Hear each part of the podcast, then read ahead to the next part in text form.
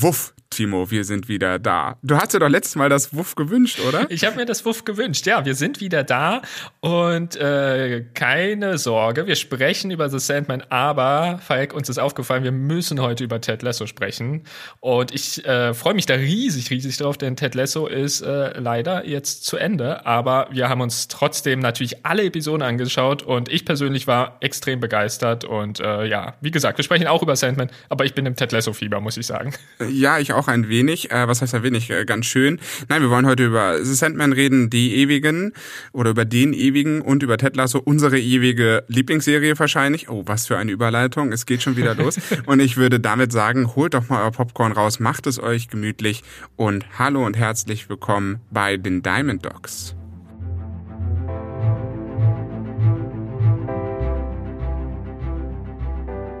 Also, Falk, ich muss sagen, ich war mega, mega begeistert, wie diese Serie endet, die Ted Lasso-Serie. Die Frage ist, fangen wir jetzt mit Ted Lasso an oder steigen wir erst mit Sandman ein oder wir haben auch noch ein, zwei andere Dinge. Wie wollen wir das machen? Bevor das in absoluten Chaos endet, würde ich einfach sagen, wir fangen mit Ted an, weil sonst okay. reden wir mehr über Ted bei Sandman als über Sandman und dann bei Ted. Das, das wird dann irgendwie zu einem Chaos. ja, das kann passieren. Nee, das stimmt. Dann, dann lass uns mit Ted anfangen. Und zwar, natürlich wollen wir euch wieder abholen. Wir haben zwar in, dieser, in diesem Podcast jetzt, wir sind ja in der fünften Episode, glaube ich schon. Also wir haben schon ein paar Mal über Ted Lasso gesprochen gesprochen. Und äh, für alle, die es nicht mitbekommen haben, wir heißen ja auch Diamond Dogs, was auch von uns aus eine kleine Hommage an diese Serie ist. Aber wer dennoch noch nichts von Ted Lasso gehört hat, wollen wir euch natürlich kurz abholen.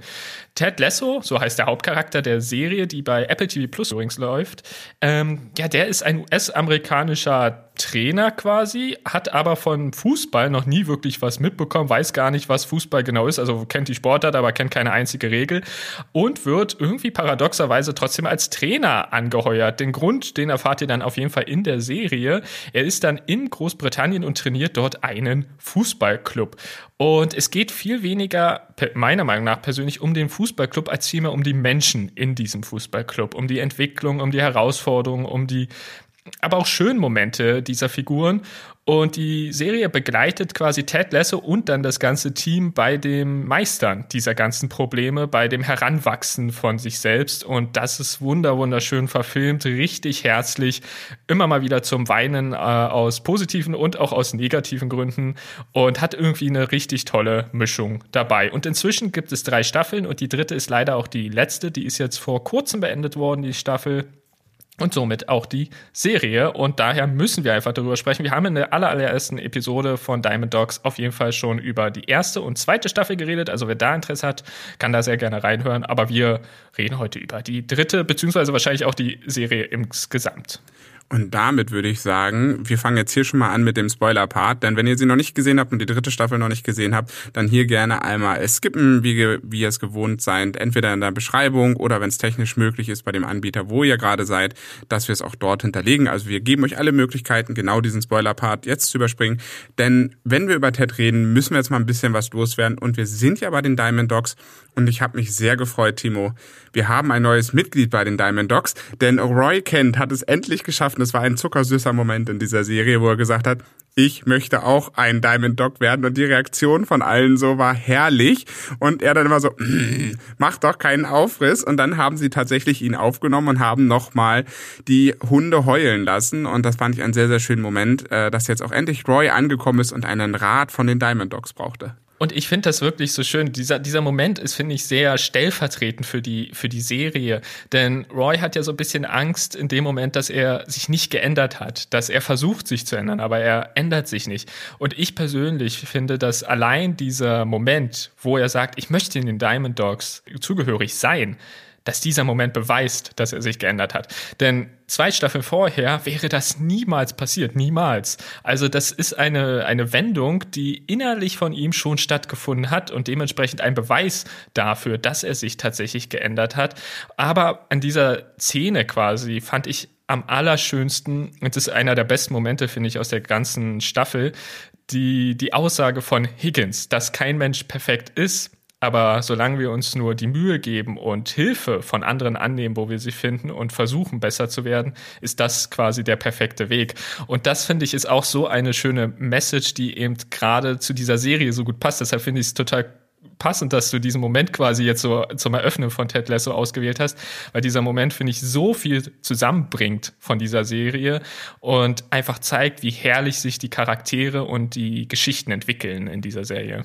Und dann ein zweites Beispiel, was mir sehr deutlich im Kopf geblieben ist, war die vorletzte Episode der dritten Staffel, ist, ähm, wo Jamie Tart Roy und Keely mit nach Hause genommen hat, ähm, zu seiner Mutter und in sein Elternhaus. Das fand ich einen sehr, sehr schönen Moment. Und es gab so ein zweigeteiltes, wo man gemerkt hat, aus wie viel Höhen und Tiefen diese Serie eigentlich besteht. Denn eigentlich geht es Jamie schlecht, weil er hat erhebliche Probleme mit seinem Vater und sein Vater hat ihn da hängen gelassen, weil er damals von Manchester, glaube ich, gegangen ist und dann zu Richmond gegangen ist und da hat er ihn sozusagen ein bisschen verstoßen.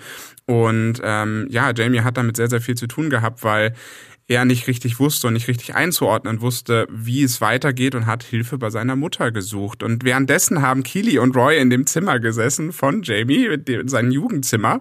Und da hing natürlich ein Poster von Roy. Und sobald sie die Tür aufgemacht haben oder zugemacht haben, hing da auch ein leicht bekleidetes Foto von Keely. Und es war auch so ein schöner Moment, weil das irgendwie die Charaktere wieder so zusammengefasst hat. Und da habe ich für mich auch das nochmal verstärkt gemerkt.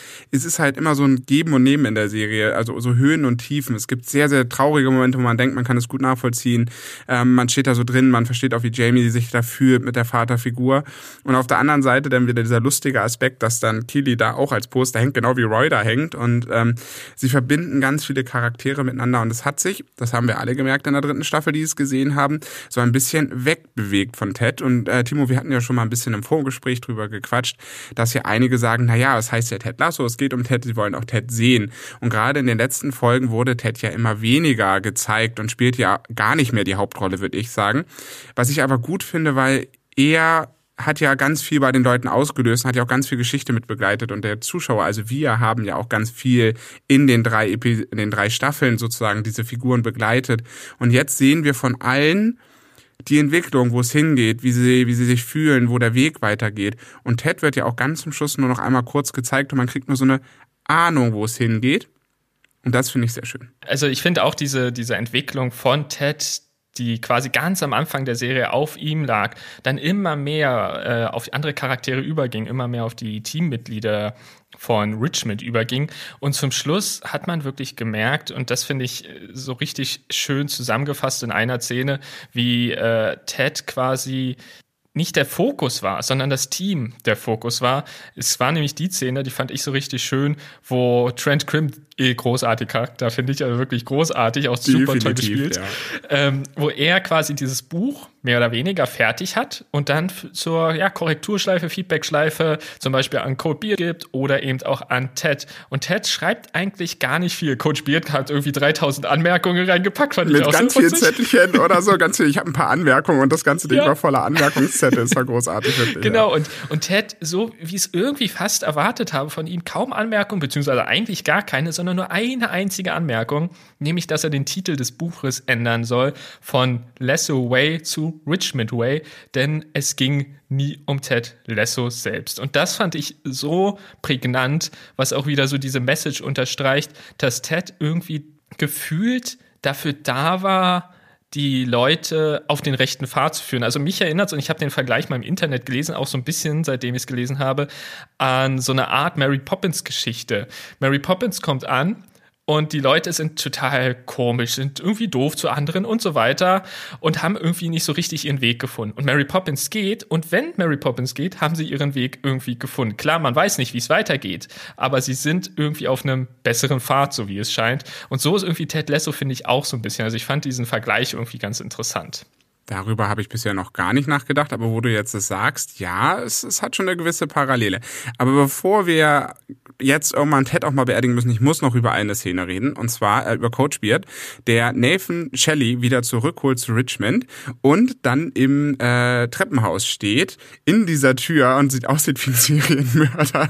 Und ja auch Nathan denkt so, okay, willst du mich jetzt umbringen. Und äh, Coach Beard hat ja immer so eine, ja, so eine, über alle drei Staffeln ja so eine mysteriöse Figur gehabt. Sie waren befreundet. Es gab auch eine Spezialfolge nur mit Coach Beard, aber nicht so, also man wusste nicht so richtig, wie steht eigentlich Ted und Coach Beard zusammen und was hat deren Weg eigentlich gekreuzt. Und die Szene fand ich auch extrem heftig, ja. wo dann Coach Beard einfach ja. mal rausgehauen hat. Er war Meth-Dealer und er war im Knast und Ted hat ihn da rausgeholt und Ted hat ihm wieder einen Weg gegeben. Und das hat sich ja nochmal bestärkt in dieser letzten, in der letzten Folge, wo dann Coach Beard gesagt hat, ich will unbedingt loyal zu dir sein, aber ich liebe auch, Jane heißt sie, glaube ich, und ähm, ich muss hier raus und dann diese großartige schauspielischere Nummer in dem Flugzeug. es war großartig. Und ähm, egal über wen ich nachdenke, äh, ob es über Rebecca ist, ob es über Roy ist, über Kidi ist, ähm, über äh, Jamie Tart oder Daniel Rojas, ne, auch episch, wie er an den vorigen Staffeln eingeführt wurde mit Daniel Rojas, Daniel Rojas. Daniel, also wie gesagt, ein absoluter ähm, Lieblingsserie. Äh, wir haben diesen ganzen Podcast äh, als Hommage an Ted äh, gegründet und darüber geredet und reden heute ja oder an dieser Episode drüber, Timo. Und ähm, Ted wird uns noch lange erhalten bleiben, denn ich werde wahrscheinlich Ted nochmal gucken, jetzt ähm, auf Englisch nochmal und äh, mir das nochmal reinziehen, weil ich brauche das einfach nochmal. Verstehe ich komplett. Ich habe mir gedacht, äh, für den Abschluss von Ted bringe ich ein paar äh, ja, Fun Facts, Trivia, wie auch immer, mit zu äh, Ted Lasso. Und ich fand davon einige echt, echt ganz cool, andere irgendwie ganz süß. Also zum Beispiel, äh, ein Fun Fact ist, dass Brad Goldstein, der, der Roy spielt in der Serie, zunächst als Autor engagiert wurde. Er hat viele äh, der, der, ja, der Folgen geschrieben und er hing aber so sehr an dieser Figur, dass äh, Bill Lawrence, der quasi ja der Showrunner mehr oder weniger der Serie ist und auch zum Beispiel hinter Scrubs steckt, ähm, quasi ein Vorspielvideo von äh, Brad Goldstein bekommen hat und dann hat Brad Goldstein die Rolle bekommen. Und ich bin da so dankbar für, weil er spielt sie so großartig. Also wäre das nicht passiert, hätte Brad Goldstein selbst nicht gesagt, es könnte sein oder es ist so, dass ich mich da mit der Rolle so verbunden fühle. Ich hätte es schade gefunden. Vielleicht wäre der andere Schauspieler dann auch super gewesen. Wir wissen nicht, wer es sonst gewesen wäre, aber Brad Goldstein spielt es großartig. Roy, also alleine die Besetzung von Roy mit dem Ganzen, also er ist einfach perfekt in dem, also das ist ihm so auf den Leib geschnitten und ich liebe diese Rolle, weil es einfach auch ganz oft diese Reaktion gibt mit dem F-Wort oder einfach nur ne, und das, ist, ja. das, ist, das, zieht sich immer so weiter und äh, ja, sehr schön. Gut, zweiter äh, Trivia, ich gebe dir drei. Gibst dir drei, okay. Der zweite Trivia ist, der ist gar nicht mal so unbekannt, aber ich finde, dadurch wirkt die Serie nochmal anders auf einen, dass Jason Sudeikis, der, der Ted Lasso spielt, quasi eine relativ vergleichbare Situation hatte in echt zu dem, was er spielt, denn seine eigene Situation. Er war mit Olivia Wilde, ich glaube, es auch eine Schauspielerin, äh, verheiratet und ähm, die lebte natürlich in den USA und er ist zum Drehen der Serie nach Großbritannien gefahren und hat sich im Laufe der Zeit auch noch von seiner echten Frau getrennt. Und das finde ich super spannend und ein bisschen weird, dass das so ähnlich ist. Und ich glaube, dass einige der Szenen ihm dadurch wahrscheinlich noch schwieriger gefallen sein werden zu Schauspielern, weil er wahrscheinlich in dem Moment sehr an sein echtes Leben denken musste. Und vielleicht sind deshalb diese sehr emotionalen Szenen auch noch mit die besten, weil was ich zum Beispiel so prägnant fand und so unfassbar gut geschauspielert, war diese Szene, wo er mit seiner Mutter, also in, in, als Ted Lasso, darüber spricht, wie sehr er seinen Sohn vermisst. Und oh, ja, da habe ich mir so krass. gedacht, das war so, so auf den Punkt geschauspielert. Und vielleicht, ich weiß es nicht, aber ich kann es mir gut vorstellen, dass da ein gewisser Teil seines echten Lebens mit reingespielt hat. Und das fand ich schon heftig. Also das Fun Fact in Anführungsstrichen Nummer zwei. Jetzt habe ich schon mal Gänsehaut. Jetzt kommt Nummer drei.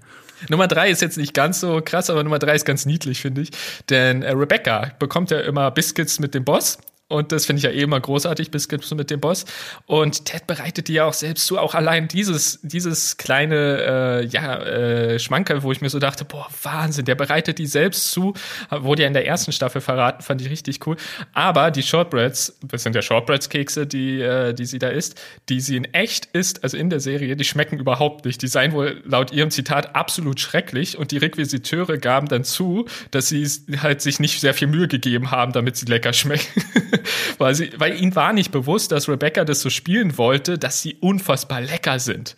Und äh, ja, das fand ich irgendwie sehr, sehr spannend. Ich stelle mir das auch vor, wenn du sowas isst, was überhaupt nicht schmeckt, und sie isst die ja wirklich mit Leidenschaft. Also diese Zehen sind ja wirklich großartig. Man merkt, wie lecker die sind. Und dann, wenn man sich vorstellt, okay, das schmeckt eigentlich überhaupt nicht, was sie da gerade isst. Ich finde es wirklich gut geschauspielert mit dem Hintergrundwissen. Es ist echt faszinierend. Aber sie hat ja auch einen Preis dafür bekommen. Sie hat ja auch, äh, wenn mich nicht alles täuscht, auf jeden Fall auch einen Emmy dafür bekommen, äh, für die Serie, mhm. wurde da ja für auch ausgezeichnet. Und ja, Rebecca, wie gesagt, ich kann es immer nur wiederholen, alle Hauptcharaktere in dieser äh, Serie und es sind ja, also welche Serie ver vergleichbar hat einen so großen Bezug zu allen Personen, die da drin stattfinden. Also da hatten wir, glaube ich, auch schon beim ersten Mal drüber gesprochen mhm. gehabt, ähm, dass du es erstmal schaffen musst, so viel Charakterentwicklung auf so viele Personen zu übertragen und dass der Zuschauer sich auch mitgenommen fühlt und nicht einfach so, äh, das ist jetzt der, der ist jetzt der, so wie bei All Mankind. Ja, da gibt's ja so viele, ja, ich bin bis heute immer noch immer so ein bisschen nicht ganz durchgestiegen.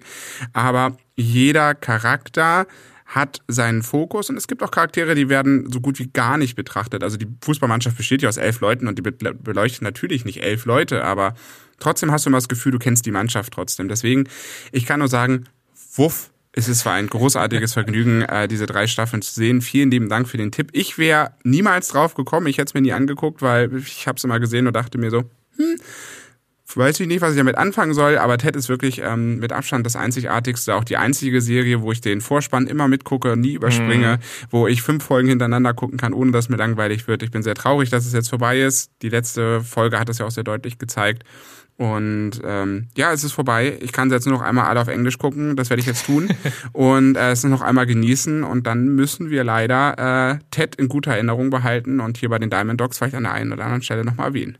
Wird auch garantiert passieren. Ich habe aber noch drei Dinge, die ich gerne noch bequatschen würde, Falk. Und zwar einerseits, äh, wo du schon so ein bisschen sagst, das Intro überspringst du nicht. Es gab für die letzte Episode ein Lied von Ed Sheeran, da müssen wir noch kurz drüber sprechen. Dann, ja, du schüttelst den Kopf, aber ich, ich bin gespannt. äh, dann, ich habe eine absolute Lieblingsepisode, äh, die, darüber will ich noch ganz kurz sprechen. Und dann, wie du das Ende grundsätzlich fandst. Vielleicht fangen wir mit dem Ende an, weil du es gerade schon so ein bisschen angedeutet hast. Fandst du es gut gelöst? Weil das ist ja immer eine große Frage bei Serien, vor allem wenn die so einen hohen Stellenwert für einen haben. Ja, die letzte Folge war tatsächlich sehr krass auf Abschied gepolt. Wir haben ja heute noch einen Film dabei, der in die ähnliche Richtung geht. Ich mag Enden eigentlich nicht so, dass es so sehr traurig war. Man hat ja mit der vorletzten Folge sozusagen wurde es ja angekündigt, dass Ted ja Rebecca was sagen möchte und dann kam ja der Abspann und ich habe mir dann schon gedacht, okay, obwohl die Szene dann am Anfang echt episch war, wo sie dann alle bei ihr in der Küche standen und ich dachte so, was ist denn jetzt los? Und äh, Coach Beard hatte einen roten Stringhanger an, also es hat mich sehr irritiert. Und dann wollte die Haushälterin äh, das Zimmer aufräumen und die beiden sind dann losgestürmt, dass das nicht funktioniert und sieht nicht so aus.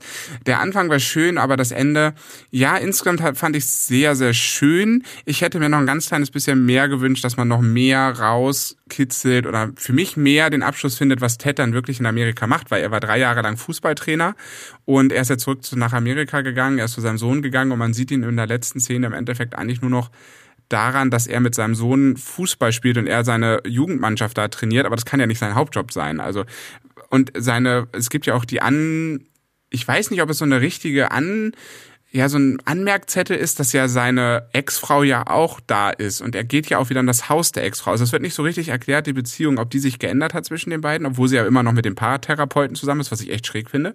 Und ähm, da hätte ich mir, ja, da gibt es noch so ein paar Fragezeichen. Ich hätte die Figur vielleicht gerne noch fünf Minuten länger begleitet, um sie richtig verabschieden zu können. So ist es mal ein bisschen so, keiner weiß, was Ted jetzt eigentlich macht. Ja, das stimmt schon, das stimmt schon. So ein ganz bisschen hatte ich dieses Gefühl auch, aber ich muss sagen, ich finde es auch clever so gelöst, weil es gibt zum Beispiel ja auch die Situation zwischen Keely, Roy und Jamie, wo du auch nicht weißt, wer kommt denn da jetzt wie, vielleicht später doch nochmal zusammen, vielleicht gar keiner, vielleicht doch Roy und Keely irgendwann wieder, weil ich glaube, am ehesten würden die beiden eher zusammenkommen, aber vielleicht auch Jamie und äh, äh, Keely, wer weiß das. Aber ich finde es eigentlich gut gelöst, äh, wenn nicht sogar sehr perfekt gelöst für alle Figuren, weil alle Figuren haben so eine Art Abschluss bekommen, haben so eine Art ähm, ja, ich sag mal, befriedigenden Moment bekommen durch irgendeine, irgendeine Situation. Aber dir wird als Zuschauer nicht vorgegaukelt, so bleibt das jetzt für den Rest des Lebens, sondern die Welt ist immer noch in Bewegung. Die Welt wird sich wieder verändern, die Welt wird sich weiterdrehen. Und das finde ich bei Ted eben auch so schön, weil Ted eigentlich die ganze Episode über nie wirklich lächelt. Er wirkt nie wirklich froh, aber er wirkt konsequent. Er wirkt so, als ob er das ganz genau weiß, was er vorhat und als ob er sich da 100% sicher ist. Am krassesten finde ich die Szene, wo er mit Rebecca zusammensitzt äh, in dem Stadion und Rebecca ihn mit hunderten Worten versucht zu überzeugen zu bleiben. Und er sagt nur drei Worte während dieser gesamten Situation. Und das finde ich so prägnant.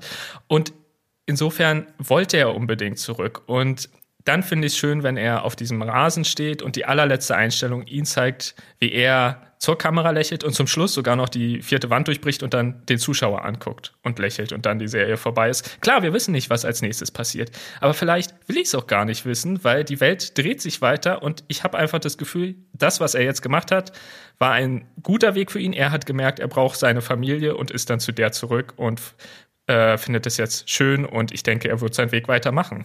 Ja, aus der Perspektive auch. Ja, deswegen, es war total schön. Ähm, es war sehr auf Abschied, war sehr auf die Tränendrüse und ja, es ist immer so ein Moment, wenn man Abschied nehmen muss von irgendwas, ist das immer auf jeden Fall traurig. Und ich habe gedacht, äh, Roy macht Kili noch einen Heiratsantrag. Äh, da habe ich die ganze Zeit eigentlich drauf gewartet. Mhm. Und das war jedes Mal so, Roy stand da und ich dachte so, macht das jetzt? Macht das jetzt? Also auch eine Ankündigung, die latent da war. Dann hat er sich ja mit Jamie nochmal gekloppt da drum und man weiß es auf jeden Fall nicht. Aber ja, Ende an sich, ähm, ist es halt ein Ende und es wird immer schade und ich hätte mir noch eine vierte Staffel klar gewünscht, aber ich finde auch die Geschichte ist jetzt auch so weit erzählt, dass es wirklich das Potenzial und die Gefahr geben könnte, wenn man noch eine vierte gemacht hätte, dass es dann auch irgendwann too much wird und so, wie du schon sagst, stimme ich dazu, ist es ein schöner Abschluss. Man hat viele lose Enden zum Schluss offen gelassen und wir hoffen mal, dass sie diese losen Enden nicht aufnehmen, sondern sie jetzt einfach so uns mitgeben und sagen, stellt euch selbst vor, was passiert ist oder wäre oder könnte oder was noch kommen kann wenn wir schon beim Ende sind, es gab ja, wie gesagt, ich bin gespannt, ich weiß gar nicht, ob du es überhaupt so richtig gehört hast. Also klar, in der Serie kam es vor, aber hast du das Lied von Ed Sheeran zur letzten Episode gehört? Ich finde es großartig und ich finde, es fasst diesen ganzen Spirit der Serie so schön ein. Ich habe es in Dauerschleife gehört. Ich noch nicht, ich habe das irgendwie verpeilt. Ich war so auf die Geschichte fokussiert und äh, war dann irgendwie durch, bis du mir das gesagt hast. Ich muss es aber definitiv noch nachholen. Ja, okay. Aber okay, dann reden wir da vielleicht irgendwann nochmal drüber. Aber jetzt allerletzte Frage und das äh, finde ich, da, da, da habe ich einfach so Lust drüber zu sprechen. Meine mit Abstand liebste Folge ist die Sonnenblumenfolge, heißt sie, glaube ich. Das ist die Folge, die in Amsterdam spielt. Und ich liebe diese Folge von Anfang bis Ende, denn sie hat alles. Sie hat Humor, sie hat traurige beziehungsweise sehr, sehr ernste Momente und sie schafft es wirklich nochmal eine Verbindung zu den Charakteren aufzubauen und auch zum Beispiel bei Ted eben noch mehr zu zeigen, wie sehr er auch nach Hause möchte, was dann dieses Ende auch nochmal unterstreicht. Und ich finde das richtig, richtig bewegend. Also diese Episode oder Folge fand ich mit Abstand die beste. Ich würde sogar sagen, der ganzen Staffel, äh, der ganzen Serie. Und sie findet ja ihren Abschluss auch in der letzten Folge, denn Rebecca trifft ihr Date wo sie auf dem Hausboot ja. war, wieder. Und man weiß ja von Rebecca, sie hat einen sehr, sehr großen Kinderwunsch. Und es wird ja dann, sie sind ja dann zusammen, ist ja ganz eindeutig, weil Leslie gibt ja dann ja. eine Grillparty und sie kommt mit ihm zusammen und der Tochter. Und für Rebecca erfüllt sich den Wunsch, dass sie eine kleine Tochter bekommt, indem ihr Mann sie mit dazu bringt und sie eine Patchwork-Familie aufmacht. Ja, die Amsterdam-Folge fand ich auch sehr, sehr gut.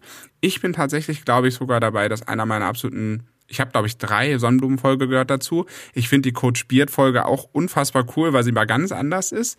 Aber ich mhm, glaube, so mit mein Favorite ist tatsächlich die letzte, die vorletzte Folge der dritten Staffel mit äh, Jamie mhm. und dem Fußball und Vater und ähm, alles, was dazugehört, fand ich auch wieder so, mhm. wie schon gesagt und schon erwähnt, ähm, so schön prägnant, dass man weiß, wo sich alle Figuren hinbewegen. Ich finde auch Barbara total geil. Auch eine völlige Nebenfigur, die völlig schräg ja, ist. Und sie dann auch so, ja, ich mag Rugby lieber, weil da fließt Blut und das finde ich viel cooler. Und ich denke mir so, die ist einfach nur schräg, die Frau. Aber insgesamt, glaube ich, auch die vorletzte, einer absolut meiner Favorites. Aber wie gesagt, es ist schwierig, weil es auf hohem Niveau ist. Es gibt ganz viele. Es gibt manche auch Folgen, wo man sich denkt so, ja, war jetzt ein bisschen seichter, ein bisschen weniger als sonst, aber eigentlich immer auf hohem Niveau. Also bis bei jeder Folge irgendwie bei achteinhalb, neun. Mhm. Und dann gibt's halt immer die Folgen, die halt zehn sind. Da müsste man eigentlich noch eine Skala einführen, dass es eine elf gibt. Ja, das stimmt, das stimmt. Also was mir halt bei der bei der Amsterdam-Folge noch so im Kopf geblieben ist, ist halt auch diese Szene, wo äh, oh Gott, jetzt habe ich den Namen gerade ganz vergessen, aber wo sich ein äh, ein ein ein, äh, ein Spieler äh, halt outet sozusagen ja. gegenüber Trent ja. Krim, beziehungsweise Trent Krim das erkannt hat und versucht, ihn da vorsichtig aufzunehmen. Und diese Art und Weise, wie Trent Krim das auch macht, ist, erstmal denkst du dir so, hm, was will er? Aber dann merkst du relativ schnell, oh, er weiß Bescheid und er will ihm eigentlich nur helfen. Und das fand ich so charmant umgesetzt. Also einfach auch, auch diese, diese, diese Herausforderung oder Probleme oder dieses eingeengt fühlen, wenn du dich nicht traust, dich zu outen, so wie es zumindest dargestellt wurde in dieser, in dieser Serie. Alleine diese eine Szene, wo sie in der Bar waren und ähm, er dann Angst hatte, dass Trent Krim vermutet, dass er vielleicht äh, homosexuell ist und dann schnell gesagt hast, oh nee, ich habe mich hier geirrt und so weiter und dann ist er schnell wieder verschwunden und dann meinte der Barkeeper nur, ja, das passiert hier leider sehr häufig so, mit trauriger ähm, Betonung quasi. Aber Trent Grimm hat ihn so toll aufgefangen und das fand ich auch so herzlich an dieser Folge, muss ich sagen. Und auch das ist wieder in der vorletzten, ne, also in diesen letzten beiden, die eigentlich zusammengehören als Staffelfinale, ähm, auch das ist in der vorletzten wieder aufgenommen worden. Denn ähm, der besagte Spieler, von dem ich den Namen jetzt auch leider wieder mal nicht weiß, ähm, einer der Nebenfiguren auf jeden Fall, aber eine wichtige Rolle spielt in genau bei diesem Thema, ähm, hat seinen Freund mit aufs, aufs Spielfeld geholt und hat ihn dann sozusagen geküsst und damit ist eigentlich ja. offiziell gemacht ja. und lebt jetzt auch dafür. Also insgesamt, Timo, eine eine schöne Sache, auch dass wir jetzt so lange drüber geredet haben, über, über ja. diese Folge, über diese Serie, über Ted an sich. Ähm, ich hoffe, dass wir viele andere damit noch begeistern können und dass viele andere sich das angucken und jetzt bei Apple TV Plus die Umsatzzahlen endgültig ins äh, Nirvana gehen. Auch wenn sie damit irgendwelche komischen Fußballspieler äh, bezahlen wollen, was ich bei Apple nicht so gut finde, aber gut, egal. Ähm, ist tatsächlich so, das habe ich den Tag gelesen. Ich glaube, ich kenne mich ja mit Fußball nicht aus, aber irgendein Fußballspieler hat irgendwie aus Saudi-Arabien 300 Millionen Euro geboten bekommen. Da hat Apple gesagt, nein, sie wollen ihn lieber nach England holen und dafür kriegen sie, kriegt der Fußballspieler exklusive Anteile an den Apple Streaming-Diensten. Mhm. Ich dachte mir so, okay, seltsame Thematik. Ähm, das ist halt äh, mal ganz abgesehen, das finde ich nämlich die, die Schattenseite in unserer Welt, warum ich keinen Fußball mag. Kann man ja vielleicht auch mal sagen. Ich finde Fußball mittlerweile ein ein Spiel, worum es nur noch ausschließlich um Geld geht. Und ich finde es einen schönen Kontrast, dass Ted Lasso und die ganze Serie an sich darauf sich nicht einlassen und alles, was dazugehört, im Endeffekt komplett in den Hintergrund stellen, die Figuren in den Vordergrund stellen und dieses ganze Fußballgedöns weglassen, weil wenn es einen stärkeren Fußballbezug gegeben hätte, hätte ich sie nicht weitergeguckt. Ich bin auch kein Fußballfan und liebe diese Serie wirklich. Sie gilt als eine der absoluten Top-Serien. Wenn mich immer fragen, welche drei Serien darfst du mitnehmen auf eine einsame Insel für 15 Jahre, die wäre ohne jeden Zweifel dabei. Aber. Dann ist es so eine High-Bob-Serie? High-Bob, ja, stimmt. so in der, so eine Art ist es dann, genau. Wie äh, High-Bob, müssen wir jetzt wissen, ist ein kleiner Insider aus For All Mankind. Äh, aber genau, so in der Art. Aber Falk, ein abschließender Satz und ich würde sagen, dann gehen wir weiter. Ich bin jetzt der Meinung, so ähnlich wie du es schon vorhast, wir sollten jetzt einfach alle ein kleiner Goldfisch sein und die Serie wieder von vorne anschauen. Finde ich super, oder? Das ist genau das. Und damit erstmal würde ich von meiner sagen, au, wuff. Ted, es war ein wahrliches Vergnügen mit dir und ich werde es auf jeden Fall nochmal sehen. Und jetzt schwenken wir mal den ganzen Ozeandampfer Richtung einer Netflix-Serie. Und zwar geht es um die sieben Ewigen, es geht um Morpheus oder auch Dream genannt, es geht um The Sandman. Ähm, spannende Serie auf Netflix, finde ich auch wieder spannend, dass sie sich sehr, sehr viel getraut haben. Denn The Sandman ist an vielen Stellen anders vom Feeling, als man es kennt. Ja, Sandman ist ganz anders erzählt. Aber um erstmal so ein bisschen abzuholen, du hast zwar gerade schon gesagt, es geht um Morpheus. Ich würde auch gar nicht so mega viel mehr sagen, aber starten tut die Serie im Grunde damit, dass nach Jahren der Gefangenschaft der Herr der Träume, also Morpheus bzw. Sandman, Sandman, wie man ihn auch immer nennt, er hat ganz viele Namen, darauf wird auch in der Serie so ein bisschen häufiger angespielt, ähm, dass der quasi auf eine Reise zwischen Welten geht, um seine Macht wiederzuerlangen. Denn er hat so ein paar Gegenstände, die er benötigt und die wurden ihm gestohlen. Und die möchte er wiedererlangen. Aber, und das, da hast du ja auch gerade schon so ein bisschen äh, das angedeutet. Was ich sehr spannend finde bei The Sandman ist, dass hier quasi Comics verfilmt wurden von Neil Gaiman, so heißt der Autor. Und Neil Gaiman war auch beteiligt an der Serie, was man, finde ich, merkt. Ich habe die Comics zwar nicht gelesen, aber es fühlt sich sehr comichaft an, denn es ist weniger wie so eine Serie wie zum Beispiel Ted Lasso, wo die Story sich sehr durchzieht, du so einen roten Faden durch alle Episoden hast, sondern du hast teilweise Episoden, die sind gefühlt völlig losgetrennt von der vorherigen oder auch irgendwie den danach und so weiter. Also das fühlt sich eben, und das meine ich mit, ich glaube, es ist eine gute Umsetzung des Comics, es fühlt sich sehr nach Comic an. So nach einzelnen Geschichten, die wir bekommen, rund um die Figur Sandman. Und ich habe auch gelesen, dass in den Comics selbst die Figur Sandman eigentlich fast eine Nebenfigur mehr oder weniger in den meisten Geschichten sind. Ähm, und das finde ich auch sehr spannend. Ist hier, finde ich, am ehesten in den Specials zu merken, denn, das können wir ja auch kurz sagen, insgesamt hat die Serie zehn Episoden und es wurden noch ein, also wurde ein Special veröffentlicht, in der dann nochmal zwei Kurzgeschichten verfilmt wurden. Und diese Specials erinnern mich noch mehr an diesen vermutlichen Stil von den Comics. Ist es auf jeden Fall sehr anders vom Feeling und man muss ein bisschen auch für sich erstmal Zeit nehmen, um da reinzukommen. Kleine Anmerkung von mir, wenn ihr es so leicht nach Meeresrauschen hört und wir das im Schnitt nicht wegbekommen, das ist mein Notebook, was jetzt angefangen hat, oh äh, hier so ein bisschen rumzupfeifen, weil es doch heute sehr warm ja, ist und hier in meinem Aufnahmekasten äh, sagt mein Laptop so mittlerweile, also mit äh, Videoübertragung, Aufnahme und äh, allen Dateien, was wir hier zusammen machen, ähm, wird mein Laptop echt warm und ich habe echt schon warme Finger. Das nur als Anmerkung, wenn ihr leichtes Meeresrauschen nimmt, ich bin nicht im Urlaub, ähm, eigentlich doch, aber ich sitze trotzdem zu Hause. Ähm, es ist nur mein Laptop. Äh, ja, aber The Sandman, ja, es ist, spielt ja an vielen Seiten oder es spielen ja viele Episoden immer so ein bisschen auch solitär. Ne? Also es ist immer so, jede Folge steht halt einfach für sich. Ne? Also zum Beispiel auch da, wenn ihr sie noch nicht gesehen habt, hier einmal kurz der Hinweis, ihr könnt wieder wegspringen. Ähm, die Folge, wo sie sich alle 100 Jahre wieder mhm. treffen, fand ich sehr schön. Mhm. Ähm, aber auch die Folge, wo der Tod drinne vorkommt, unfassbar schön. Also das ist einer meiner absoluten Lieblingsfolgen, weil diese, diese Erzählung und die Schauspielerin, wie leicht sie das macht und wie sie damit umgeht aber auch er an sich in seiner Geschichte, in seiner Reise mit diesem sehr düsteren ähm, Stil und ich glaube, er hat auch nicht so wahnsinnig viel Dialog abbekommen, oder? Also Sandman, es geht immer. Er ist immer sehr, also wirklich viel Text lernen musste er für die Rolle nicht. Ja, das stimmt wirklich. Also er, er ich glaube, er spricht relativ wenig, aber ich finde das ganz spannend, dass du auch die Episode mit dem, mit dem Tod so hervorhebst, denn bei mir war das auch so die Episode, die für mich am ehesten oder am besten ähm, funktioniert hat, weil man wirklich ein sehr tiefgründiges Gespräch zwischen dem Sandmann und dem Tod sozusagen bekommt. Super spannende Konstellation. Und was ich auch so schön fand, ich meine, wir sind ja jetzt im Spoiler-Part, wo der Tod einfach auch zeigt, wie sehr ihr, es wird von einer, ja, von einer Frau gespielt, deshalb meistens denkt man bei Tod eher an Mann, aber in dem Fall von einer Frau gespielt, ähm, wie sehr ihr es auch wichtig ist, für jede Person sich Zeit zu nehmen und äh, ihr auch zu erklären, was jetzt gerade passiert ist, also dass eben diese Person jetzt verstorben ist und so weiter.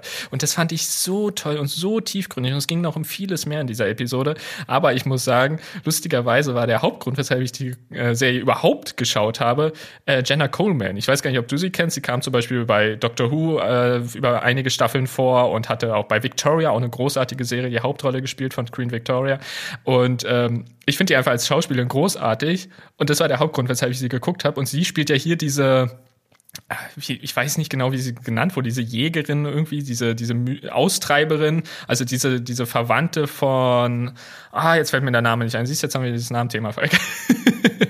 Jetzt ist es wieder okay, aber ich merke schon wieder, äh, man, es müssen Schauspieler bei Doctor Who vorkommen oder demnächst vorkommen, damit du ja, die ne? googelst und dann, wo du dann siehst, ah, guck mal, die kommen schon mal vor und du bereitest dich geistig drauf vor. Das hatten wir in den letzten das Episoden stimmt, auch. Ähm, ich habe aber tatsächlich eine Kritik noch an der mhm. Serie, denn ähm, mir gefällt die Umsetzung von Lucifer nicht. Es ist ja auch tatsächlich eine Frau, was ich grundsätzlich nicht schlimm finde und ich finde es gut, wenn man auch äh, Rollen mit unterschiedlichen, sage ich jetzt mal, Geschlechtern besetzt mhm, und das mhm. auch ähm, jetzt nicht von einer Mann, Frau oder divers abhängig macht, ähm, sondern dass man den Rollen schon immer einen eigenen Tiefgrund gibt. Aber tatsächlich alles, was so mit Lucifer und dem zu tun hat, gefällt mir tatsächlich nicht und ich mag die Schauspielerin in der Rolle tatsächlich mhm. nicht, weil es wirkt ein bisschen sehr gekünstelt und es wirkt irgendwie so ein bisschen, für mich wirkt es irgendwie ein bisschen komisch. Ähm, ist wahrscheinlich auch vielleicht eher eine persönliche Annahme, aber es ist so ein bisschen, wo man sich so denkt, so, ja, so wie sie aussieht, sieht sie eigentlich aus wie ein Engel. Dann könnte man jetzt irgendwie ja, den Bezug finden dazu, dass Lucifer ja eigentlich ein gefallener Engel ist. Das ist ja, glaube ich, die Story dahinter. Ähm, trotz alledem hätte ich mir nochmal eine etwas andere Darstellung gewünscht und ein bisschen mehr Mut in dem Fall. Das ist tatsächlich so, da habe ich mal ein bisschen mit gefremdelt. Also ich persönlich hatte damit jetzt nicht so das Problem, muss ich ganz ehrlich sagen. Also ähm, ich hatte eher ein Problem mit einer anderen Episode, aber ich habe parallel gerade mal geguckt. Äh, Jenna Coleman hieß Joanna Constantine und sie hatte das Böse aus den anderen ausgetrieben. Und Ach, die Uschi, ja. so kann man es natürlich auch zusammenfassen. Aber genau, die fand ich auf jeden Fall großartig. Aber was ich eigentlich sagen wollte, diese Episode, die mich echt so ein bisschen, wo ich dachte, wow, das ist jetzt aber ein großer Qualitätssprung nach unten, ähm, war die, wo sie quasi diesen Kongress der Mörder hatten, würde ich es jetzt mal nennen. Oh Gott, die war furchtbar. Genau, also ich fand sie völlig absurd, völlig übertrieben Und äh, einfach, also mich hat die total also, dass, dass sowas in, also der, der Gedanke, also dass das niemand mitbekommt, dass das nur Mörder sind und so, und dass dann so ein Kongress da abgehalten werden kann, fand ich ganz komisch, fand ich ganz, also ich habe da echt so drauf geschaut, dachte mir, wer, wie kommt man jetzt auf diese komische Idee? Und welche Folge ich heftig fand, und ich weiß immer noch nicht bis heute, ob ich sie als gut oder schlecht einordnen soll, ist die, wo die eine Figur es schafft, die anderen zu beeinflussen, was anderes zu sehen. Oh ja, die in dem Restaurant, ne? Ja, genau. Und wo die sich dann nachher alle umgebracht haben. Ja, ich ja. weiß, welche du meinst. Das fand ich auch. Ja, ich stehe da ganz bei dir an deiner Seite. Ich war danach auch ziemlich verstört und habe mir gedacht so, okay, ich brauche jetzt mal einen Schnaps. Ja, absolut. Und ich finde, das, was wir jetzt so gesagt haben, spiegelt die Serie ganz gut wider. Es gibt einige Episoden, die sind verdammt gut. Also es gibt wirklich einige richtig, richtig gute Episoden. Und dann gibt es andere, wo du dir so ein bisschen denkst, was ist das jetzt? Wo kommt das jetzt her? Also die Serie schwankt sehr Schlussendlich würde ich aber sagen, ist sie auf jeden Fall eine Empfehlung wert, meiner Meinung nach. Ich finde sie wirklich gut, sie hat Spaß gemacht und äh, trotz der ein, zwei meiner Meinung nach echt schwachen Folgen waren die allermeisten super gut und dementsprechend muss ich sagen, Sandman war schon eine kleine Überraschung. Ich glaube, wenn ich es richtig gelesen habe, soll es da ja sogar mit einer Staffel 2 jetzt tatsächlich irgendwie auch irgendwann weitergehen. Also insofern scheint das genug Anklang gefunden zu haben, vermute ich mal. Wahrscheinlich. Sie war ja auch relativ oft in der Netflix-Werbung. Ich glaube, sie wurde auch sehr oft gestreamt. Und ja klar, wenn Netflix sagt, es gibt noch eine zweite Staffel, dann wird es in der Regel ausreichend gewesen sein, dass genug Leute geschaut haben. So, Timo, ich würde jetzt auch bei The Sandman einen Haken dran machen und mhm. würde mal zu einem Film kommen. Und zwar zu dem letzten in unserer Auflistung. Ähm, Habe ich jetzt einfach Lust zu, um da wieder mal ein bisschen Schwung hier in den Podcast zu bringen. Denn wir wollen über einen Film reden, der mir Brad Pitt wieder ein bisschen näher gebracht hat. Brad Pitt hatte ja in den letzten Filmen, ich würde immer sagen, so ein bisschen Klischee-Rollen gehabt. Und ähm, Brad Pitt hat eine Rolle angenommen, wo ich absolut feiern musste, weil er diese Rolle echt gut rübergebracht hat. Als ein Auftragskiller, der Meditation gelernt hat, der das Zen gelernt hat und jetzt eigentlich niemand mehr wehtun möchte und immer sagt, können wir das auch auf andere Weise als mit Gewalt lösen? Und es ist einfach schön und es ist eine sehr schöne ein sehr schöner Film äh, in einem japanischen Schnellzug und du darfst erklären, um was es geht. Das mache ich auf jeden Fall. Mir ist gerade aufgefallen, vielleicht sollten wir jetzt auch probieren, nicht ganz so schnell in so ein Spoiler-Part zu verfallen. Wir sind jetzt, glaube ich, jetzt bei Ted Lasso und auch Sadman ziemlich schnell. Deshalb lass uns gerne bei Bullet Train so ein bisschen offener reden, denn ich fand Bullet Train auch echt gut. Aber worum geht's eigentlich? In Bullet Train spielt Brad Pitt mit. Wie du ja gerade schon gesagt hast, Brad Pitt spielt Ladybug. Auch geiler Name einfach für so einen Hauptdarsteller. Ladybug. Der vom ja, der ist vom Pech verfolgt, ist ein Auftragskiller und ist, so wie du es ja auch gesagt hast, jetzt entschlossen, seinen Job in Ruhe und Frieden zu erledigen. Alles ganz entspannt nachdem in letzter Zeit halt zu viele Dinge aus dem Ruder gelaufen sind. So, das Schicksal hat jedoch einen ganz anderen Plan mit ihm, denn Ladybugs neue Mission setzt ihn auf einen direkten Kollisionskurs mit, ja, tödlichen Gegnern aus der ganzen Welt, lustigerweise in einem Zug. Die sind da irgendwie alle miteinander auf irgendeine Art und Weise verbunden. Wie wird man halt im Film erfahren? Und haben natürlich, wie es für so einen Actionfilm sich gehört, ganz gegensätzliche Ziele. Das alles passiert an einem japanischen Schnellzug und es ist grandios, kann ich einfach so sagen. Genau, der japanische Schnellzug, das sind über die Shikansen, die sehr bekannt sind ja ähm, in Japan. Und ich hatte mir immer zwischendurch bei diesem Film die Frage gestellt gehabt, dreh das Ganze mal bei der Deutschen Bahn im ICE. Das fängt dann nämlich schon damit an, dass äh, alle dann davor stehen und der Zug erstmal 40 Minuten zu spät kommt. Ähm, deswegen äh, in der Deutschen Bahnverfassung würde ich diesen Film auch gerne mal sehen. Dafür bräuchten wir noch ein paar vernünftige deutsche Schauspieler. Auch die finden wir, Timo. Und dann machen wir daraus ähm, ein Deutsche Bahn Thriller. Mhm. Mhm. Wäre doch auch mal eine schöne Idee, oder? Also ich bin, ich bin skeptisch. Also bei Schauspielern nicht. Da gibt es einige wirklich gute in Deutschland. Bei der Deutschen Bahn kann man auch Glück haben. Also es kommt, glaube ich, auf den Drehtag an, würde ich mal sagen. Aber das ist schon, das ist schon echt eine große Herausforderung, wenn du sagst, du möchtest in einem deutschen Zug was drehen, dass der dann auch kommt, ob es der Zug ist, ob du dann. Deswegen äh, Respekt davor. Ich glaube, aber sie haben auch viele, müssten auch viel im Studio gedreht haben, denn ich glaube, ja, das wenigste ist tatsächlich äh, direkt in den Schikansen passiert. Aber ein schöner Film, mir hat die Rolle sehr, sehr schön gefallen von Brad Pitt. Er hat es auch wirklich bis zum Schluss durchgezogen in dieser Einstellung.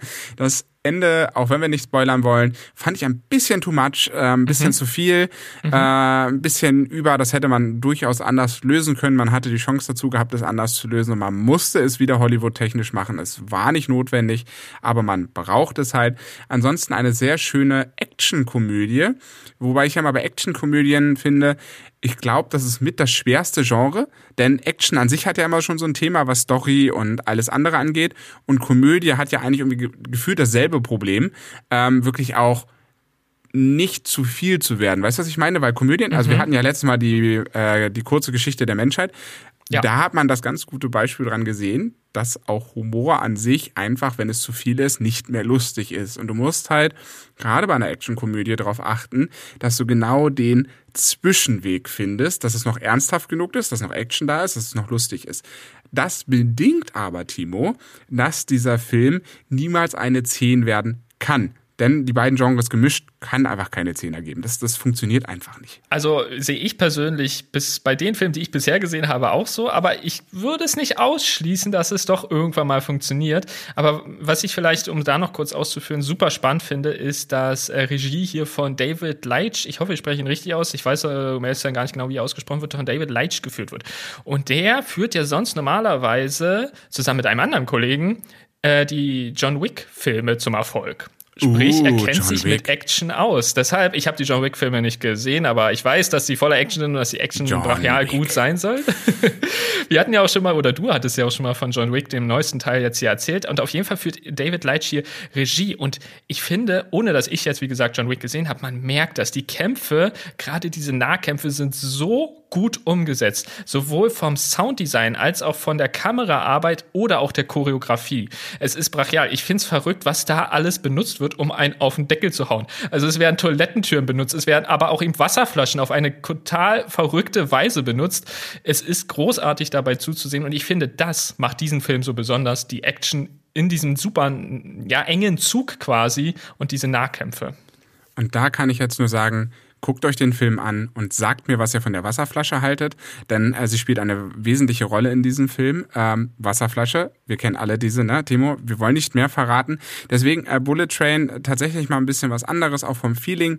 Ich mag tatsächlich auch immer diesen japanischen Hintergrund, äh, weil Japan an sich ja aus unserer kulturellen Hinsicht ja doch schon ganz schön anders ist und auch die Shikansen und alles, was da drumherum gehört, doch sich immer schon mal ein bisschen, ich sag mal, exotisch anfühlt für uns Europäer. Und ich mag das Setting sehr. Ich mag Brad Pitt in der Rolle sehr. Und ja, es ist halt eine Actionkomödie, keine 10, aber ich finde sie schon relativ hoch angesiedelt. Du hast bei uns vermerkt irgendwie eine 8 oder so. Ähm, ich glaube, da würde ich äh, ohne weiteres mitgehen.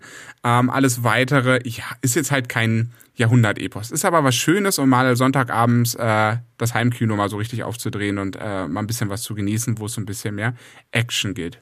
Also ich muss sagen, als Actionkomödie würde ich hier wahrscheinlich sogar eine 10 draufpacken, aber im Gesamtpack fehlt mir halt so ein bisschen was.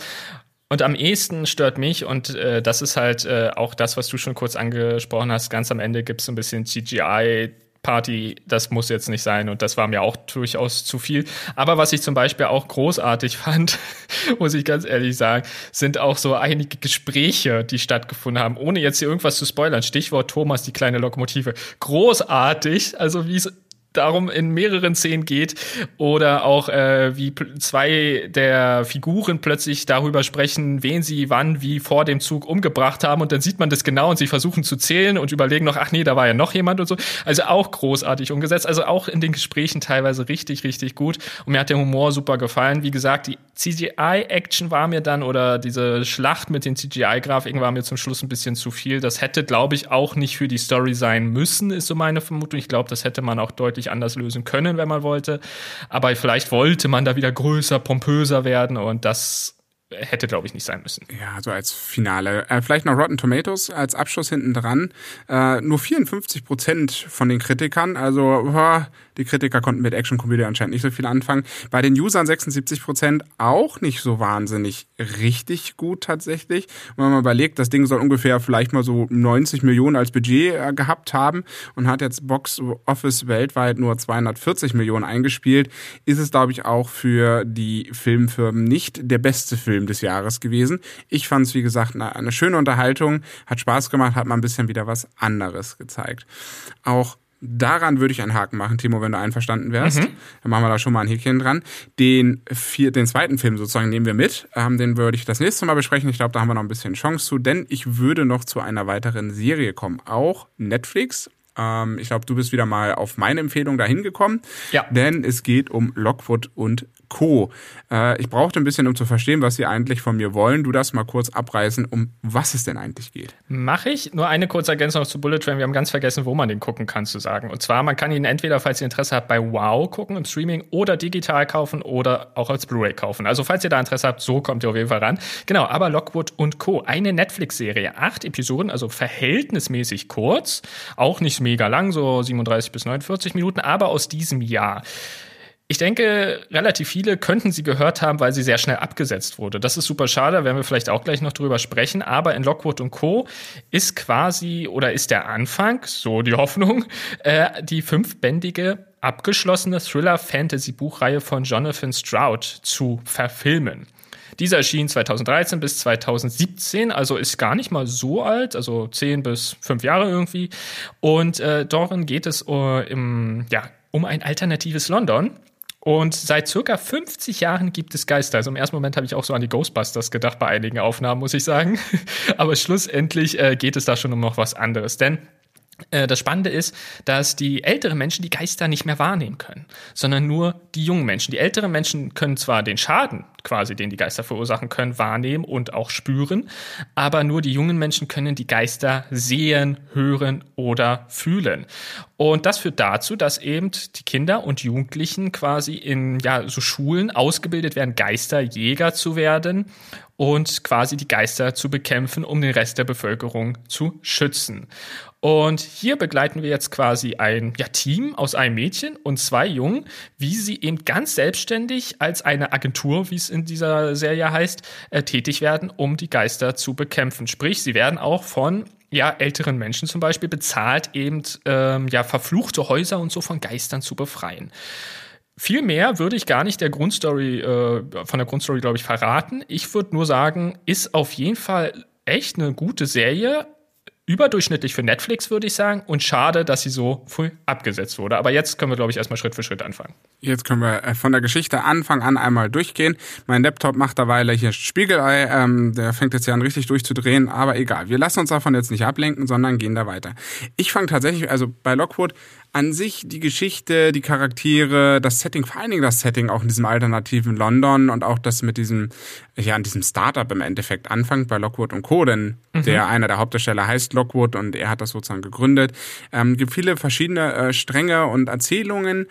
Das und das ist tatsächlich bei mir am stärksten hängen geblieben, ist aber allerdings ähm, eine bisschen, ja, wie soll man das ausdrücken, so eine, ein bisschen diese Beziehung untereinander, insbesondere das Mädchen und der Herr, ähm, mhm. haben so mal so eine verkappte Liebesgeschichte. Und ähm, das kommt auch relativ schnell raus. Das braucht, das, das braucht man auch nicht spoilern. Das ist einfach so, das merkt man als Zuschauer, wie es dann weitergeht und so. Da würde ich jetzt auch nicht weiter drauf eingehen. Aber tatsächlich hätte mir die Serie besser gefallen, wenn es nicht diese komische, verkappte Liebesgeschichte zwischen den beiden gegeben hätte, weil ich immer gedacht hat, jetzt hört doch mal auf damit. Es muss nicht immer, wenn ein, zwei Männer vorkommen und eine Frau vorkommen, dass mindestens ein Mann und die Frau in irgendeiner Weise irgendwas miteinander haben. Ich weiß, das ist ein durchaus ähm, seit Twilight so ein Problem. Ähm, das sieht man auch in der kompletten äh, Jugendliteratur, dass es nur noch darum geht, äh, welches Männchen sich mit welchem Weibchen paart, was mich überhaupt nicht interessiert, ähm, weil diese Story mittlerweile so ausgelutscht ist. Und das, finde ich, hat die Serie, ach, ich weiß nicht, ich kenne die Bücher nicht, aber ich finde es in der Serie, finde ich es ein bisschen nervig. Also ich weiß, was du meinst. Mich hat es tatsächlich aber nicht so gestört. Also ich finde, das ist so ein Aspekt, der kommt vor, aber wahrscheinlich in den darauffolgenden Büchern intensiver, kann ich mir vorstellen. Im ersten Buch oder der, der ersten Staffel quasi jetzt kam fände ich jetzt nicht so als so nervend vor. Was ich aber echt gut fand, war eben tatsächlich äh, vor allem die Hauptdarstellerin, also Ruby Stokes heißt sie. Die fand ich richtig großartig und ähm, muss sagen, dass es fast schade war, dass sie nicht in jeder Szene war, weil irgendwie, ich finde, sie trägt die Serie unfassbar gut. Klar, der Hauptdarsteller, der Lockwood spielt, spielt auch gut, aber ich finde irgendwie Ruby Stokes schafft es noch mehr Emotionen und äh, Gefühle zu transportieren an die Zuschauer und ich finde, sie schafft es auch die emotionalsten Szenen quasi zu bekommen. Und ich muss dennoch sagen, ich habe diese Serie super, super gerne geschaut und die Tatsache ist tatsächlich, ich hätte sie sowieso geschaut. Du hast sie mir zwar dann immer wieder empfohlen, weil du gesagt hast, hey, du hast sie geschaut und sie sei wohl wirklich gut, aber sie sah für mich schon sehr interessant aus, weil grundsätzlich Fantasy-Serien auch mit jungen Leuten finde ich eigentlich meistens irgendwie ganz, ganz cool und auch diese ist super umgesetzt und meine Vermutung ist, wäre sie nicht gecancelt worden, hätte sie vielleicht das Potenzial, zu so einem Netflix-Klassiker zu werden. Da fehlt zwar noch so ein bisschen Luft nach oben, aber grundsätzlich glaube ich, könnte sie das schaffen, weil für mich ist Lockwood und Co. so eine Kombination, also wie gesagt, eine Kombination von Teilen von Stranger Things und Lock and Key beides ja auch Netflix-Serien. Und ich finde, wenn man die so ein bisschen zusammenpackt, hat man einerseits dieses, dieses leicht äh, horrorhafte, irgendwie dieses leicht mystische, hat man so ein bisschen von Stranger Things und von Lock and Key hast du so dieses, dieses Untereinander von jungen Leuten. Und ich finde diese Kombination und auch irgendwie dieser Charme hat mich teilweise sehr an Lock and Key erinnert. Und Lock and Key können wir vielleicht irgendwann zu anderer, an anderer Stelle auch mal drüber sprechen, fand ich auch eine schöne Serie.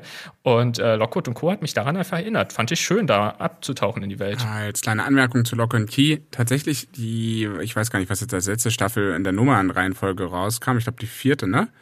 Ich ähm, weiß es auch nicht genau, aber ich glaube dritte oder vierte. Dritte oder vierte. Ja, bei Lock und Key bin ich tatsächlich zum Schluss ausgestiegen, äh, weil ich äh, mir gedacht habe, die Staffel wiederholt sich aus der ersten und es wird mir man, immer wird mir das zu bunt, wenn die Leute unkreativ werden und immer nur dasselbe wieder mhm. aufwärmen wie in einer Mikrowelle, dann gucke ich das irgendwann nicht. Und ich denke, Lockwood und Co. hätte durchaus das Potenzial aufgrund des Settings gehabt, auch über die Bücher hinaus zu wachsen, weil im Endeffekt ist ja. es wie eine Krimiserie. Äh, du kannst ja. da jedes Mal jemanden umbringen lassen. Du hast eine riesige Welt, du hast äh, drei sympathische Hauptdarsteller, du hast äh, verschiedene, du hast dieses Setting in der Welt, du hast verschiedene andere Charaktere, du hast super viele Geheimnisse, die auch wirklich wenig aufgeklärt worden sind. Und ich stimme dir zu, äh, Lookwood und Co. hätte durchaus dort Potenzial gehabt, auch mehrere Staffeln zu bekommen. Scheint aber nicht den Anklang gefunden zu haben bei Netflix, scheint nicht die Raten gegeben zu haben, obwohl sowohl Kritiker als auch die Userbewertung bei Rotten Tomatoes ja über 90 Prozent lagen, was ja für eine Serie auch auch schon extrem gut ist. Aber so richtig durchgeschlagen hat sie nicht. Ich habe allerdings aber auch ein bisschen gebraucht, bis ich mich wirklich so getraut habe, oder nicht getraut, aber bis sie so ein bisschen in meinen in meine Aufmerksamkeit gerutscht ist und dass ich sie dann tatsächlich geguckt habe. Mhm. Ich bin mir nicht ganz sicher, ob Netflix da nicht so ein kleines bisschen selbst dran schuld hat, weil ich glaube, das Marketing war diesmal nicht so richtig gut. Also das ist jetzt eh so ein großes Thema. Ich weiß nicht, wie weit wir da jetzt ausholen wollen, aber wie Netflix entscheidet, welche Serien oder Filme Fortsetzungen erhalten oder nicht, ist, glaube ich, eh ein großes Thema. Hier ist es scheinbar so gewesen, dass sie innerhalb der ersten, ich glaube, zwei, drei Wochen irgendwie nicht lang genug in den Top Ten der Serien waren. Und ich denke mir so, es gibt aber so viel zu schauen, so dermaßen viel, auch vor allem bei anderen Streaming-Anbietern, siehe Apple TV Plus, Paramount Plus, Amazon Prime Video, wow, was auch immer. Es gibt so, so viel zu schauen teilweise schafft man das doch gar nicht mehr in der Release-Woche oder in dem Release-Monat das zu gucken. Ich habe das jetzt mit Manifest vielleicht, ich weiß nicht, ob wir heute noch Zeit haben, könnte ich da noch ein, zwei Worte sagen, aber mit Manifest habe ich es geschafft, weil ich mich da sehr darauf gefreut habe. Aber Lockwood und Co. ist eine neue Serie. Und eine neue Serie fange ich erst an, wenn ich meine bewährten Serien, die ich eh schaue, beendet habe oder wenn da irgendwie gerade die Staffeln zu Ende sind, wie auch immer. Und deshalb, ich wollte diese Serie eh gucken, habe sie aber aus Netflix-Sicht zu spät geschaut und das haben wahrscheinlich viele gemacht und dementsprechend wurde sie abgesetzt umgesetzt, was ich persönlich super schade finde, weil ich glaube, es könnte richtig gut funktionieren. Und ich finde es für die Hauptdarsteller richtig mies, denn ich habe gelesen, ich habe Bridgerton nicht geguckt, ja auch eine Netflix-Serie, aber Ruby Stoltz spielt dort wohl eine der Hauptrollen oder größeren Rollen. Und sie hat extra für Lockwood und Co. quasi ihre Rolle dort aufgegeben, und jetzt Lockwood Co. gestartet und jetzt wurde Lockwood Co. eingestellt. Also für sie muss das richtig heftig sein und ich finde es einfach schade und äh, kann es trotzdem nur jedem empfehlen. Schaut euch Lockwood Co. an, wenn ihr irgendwie Fantasy-Serien, so eine Art Mystery-Serien irgendwie mögt und auch so Teenie, na Teenie nicht unbedingt, schon ein bisschen älter, aber so junge Erwachsenen-Konstellationen äh, irgendwie ganz gern zuschaut. Und in den Worten von Jeremy Clarkson gesprochen, mit dieser herben Enttäuschung beenden wir diese Episode.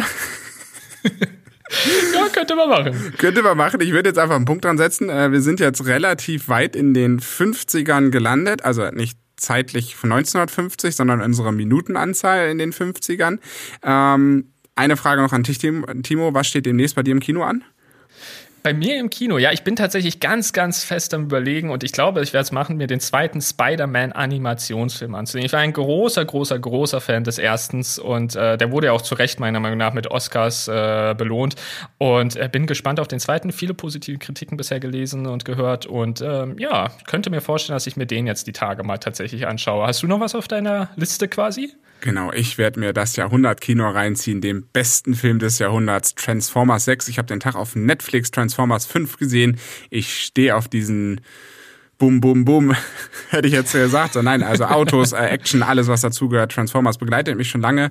Ähm, der, die Transformers-Serie schafft es auch immer wieder, irgendwelchen anderen Quark einzuführen. Äh, ich bin sehr gespannt. Ich will den sechsten aber tatsächlich mal im Kino sehen, weil ich den fünften nicht gesehen habe und werde mir den wahrscheinlich in der nächsten Woche reinziehen. Und das heißt, wir haben wahrscheinlich beide genug Gesprächspotenzial für die nächsten Folgen. Auf jeden Fall. Aber ich habe auch Guardians of the Galaxy 3 gesehen, die große Abschiedstournee.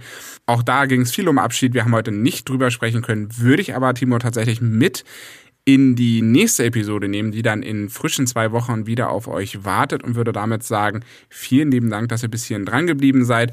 Aber Timo, in zwei Wochen besprechen wir die nächsten Themen und würde sagen, du hast das Schlusswort. Ich finde es super. Ich freue mich extrem auf zwei Wochen und ganz ehrlich, Falk, eigentlich würde ich jetzt gerne weitermachen, weil es sind so viele tolle Sachen, die ich gesehen habe. Und Guardians habe ich zum Beispiel auch gesehen, da können wir zusammen drüber quatschen. Aber ich werde auch auf jeden Fall was von im Westen nichts Neues erzählen. Klar, einige haben schon gesehen, ist kein brandneuer Streifen, aber brachial gut. Ich freue mich also auf die nächste Episode und und äh, ja, bis dahin sehen wir uns, hören wir uns wie auch immer. Bleibt gesund. Bis dann. Ciao, ciao. Tschüss.